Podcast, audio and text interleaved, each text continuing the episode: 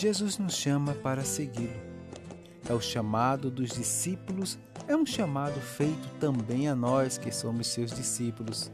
Seguir ou vinde após mim não significa somente ir atrás de Jesus, mas aceitar sua doutrina, entregar-se à sua vontade, colaborar com a sua missão, partilhar do seu destino que é a morte e a glorificação. E o mais difícil, renúncia, negar sua própria vontade para fazer a vontade de Deus. Os discípulos são chamados para serem pescadores de homens, ou seja, ser pessoas que vão praticar essa atividade missionária de atrair mais pessoas ao reino de Deus pela pregação do Evangelho.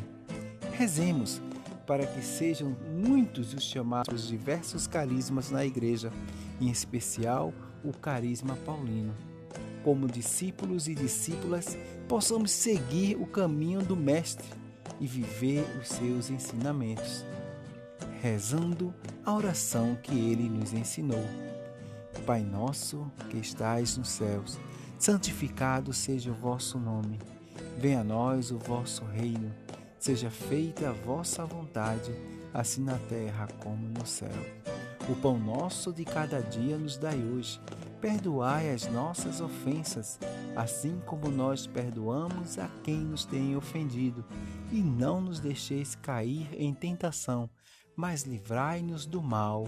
Amém.